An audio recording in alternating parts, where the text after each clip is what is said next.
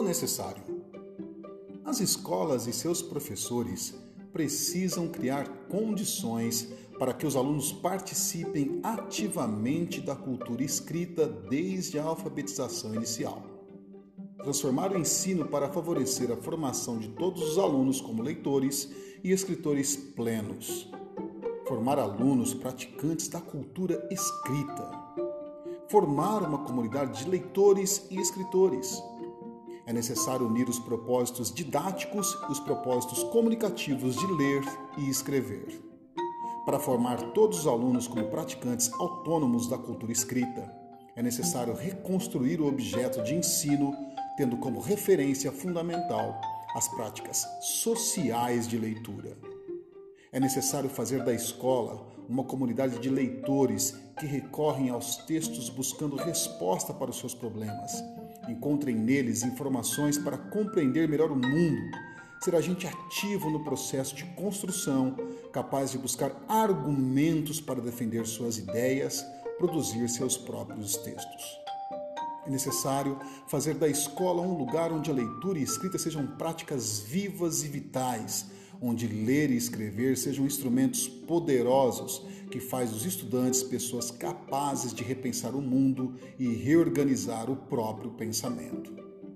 É imprescindível compartilhar a função avaliadora. É preciso proporcionar aos alunos oportunidades de autocontrolar o que estão compreendendo ao ler e de criar estratégias para ler cada vez melhor. É preciso delegar mesmo que provisoriamente aos alunos, a responsabilidade de revisar seus escritos, permitindo então que defrontem com problemas de escrita que não poderiam descobrir com esse papel assumido pelo professor. Resumindo, é necessário que a instituição escolar priorize o sentido do objeto de ensino para o sujeito da aprendizagem, ou seja, é necessário formar todos os alunos como praticantes da cultura escrita.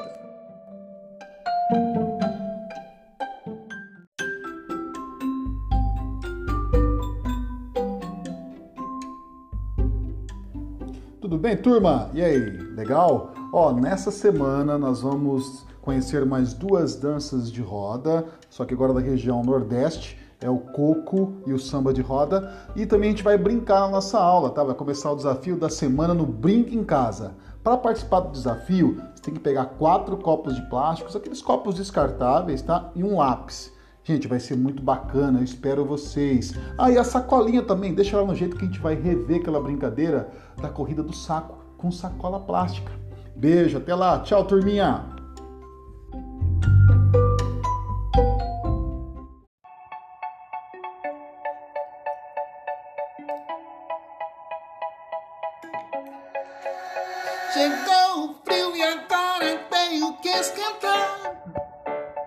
A mão e os pés que não aguento mais. Uh, sinto, sinto, sinto que esquentar.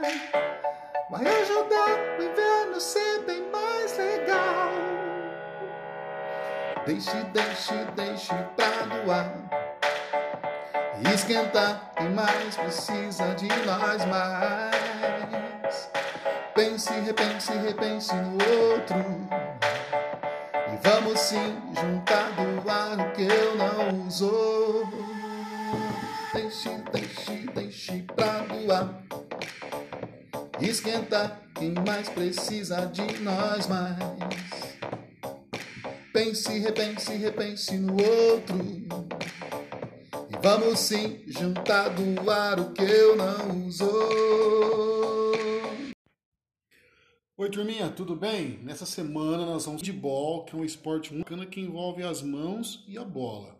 Nós vamos fazer uma vivência prática sobre esse esporte e para isso é necessário que vocês separem uma bola ou se não tiver, pode montar uma bola com bola de meia e também separar três canequinhas plásticas ou garrafinha ou lata de óleo ou frascos durante o rolon. Esse material é importante para a gente fazer a aula prática, tá bom? Nessa semana a gente tem um vídeo explicando a atividade de handball, um vídeo sobre a modalidade de handball e uma tarefa sobre esse esporte também. Nosso encontro vai ser no Teams no dia 7 do 8 às 8 horas da manhã. Aguardo vocês. Olá pessoal, tudo bem? Nessa semana nós vamos conhecer um pouco sobre o handball. Esse esporte é muito bacana e envolve as mãos, viu? A gente vai fazer uma vivência prática sobre esse esporte. Para isso é necessário que você separe uma bola, ou se não tiver o material, faça uma adaptação com bola de meia e também três canecas plásticas ou garrafinhas ou latas de óleo ou frascos de desodorante Rolon. É importante preparar esse material para atividade prática, tá bom? A gente tem também um vídeo explicando essa atividade para fazer ela em casa um vídeo sobre a modalidade, uma tarefa sobre o esporte handball e esse podcast que vocês estão ouvindo aqui. Nosso encontro é dia 6, às 9 da manhã no Teams. Eu aguardo vocês, tá bom? Beijo, turminha!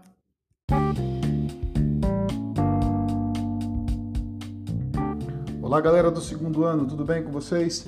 Nessa semana nós vamos aprender sinuca. Esse esporte é muito legal. É importante que vocês montem esse material em casa com objetos bem simples que vocês têm aí, tá bom? Segue também um vídeo de curiosidades desse esporte. O nosso encontro vai ser no Teams. Eu aguardo vocês. Bora jogar sinuca!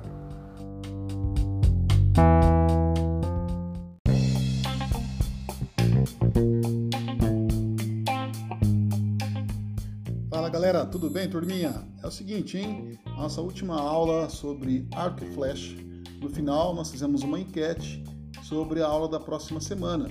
E a aula que ganhou, a aula escolhida foi a aula sobre ciclismo e bicicleta, tá bom? Então nós vamos falar sobre isso agora nessa semana que está começando, tá joia?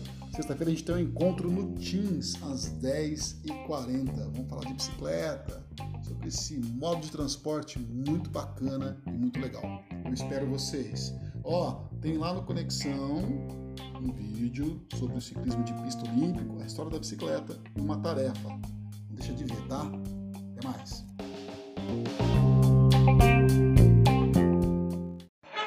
É, galerinha, é, nessa semana vamos falar sobre o futebol. Qual a origem desse esporte? Qual o seu time? Você conhece as regras do futebol? Olha, preparei os seguintes materiais, hein? Vídeo sobre a origem do futebol, vídeo sobre o rei do futebol. Tem uma aula gravada do... para a gente participar da aula nessa semana. Prepara sua bola de futebol e dois golzinhos aí feito com lata de óleo. Pode ser bola de meia também. Nós vamos fazer uma atividade legal sobre o futebol. Eu espero vocês lá no Teams. Beijo, turminha! Tudo bem, pessoal? Desafio da bicicleta, ok? Como é que vai funcionar? Vai ser o pedal em 8, fala em português. Você vai ter que andar em um circuito com dois obstáculos no chão, vai ter que circundar esse obstáculo duas vezes, a distância de um cabo de vassoura mais ou menos entre um obstáculo e outro. Depois dessa, escreve uma palavra em português que eu vou determinar para você.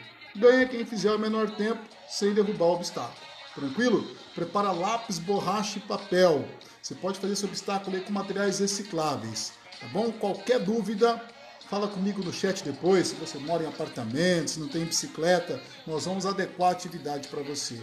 A gente se vê no Teams, dia 4 às 10h40. Até lá, pessoal!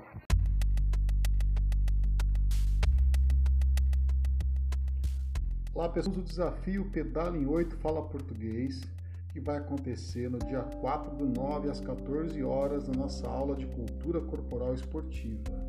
Use sua bicicleta e dois obstáculos no chão que podem ser feitos com materiais recicláveis, como lata de óleo, desodorante rolon, nada que seja pontiagudo ou de vidro. Você vai circundar esses dois obstáculos fazendo um oito por duas vezes, vai descer da bicicleta, escrever uma palavra em português que eu vou determinar. Essa aula vai ser um preparativo para o nosso aulão que vai acontecer em formato de disputa com a turma do terceiro B, tá bom? Caso você não tenha bicicleta ou mora em apartamento, tenha alguma dificuldade para atividade, me manda uma mensagem no Teams. Um abraço, até mais, turminha!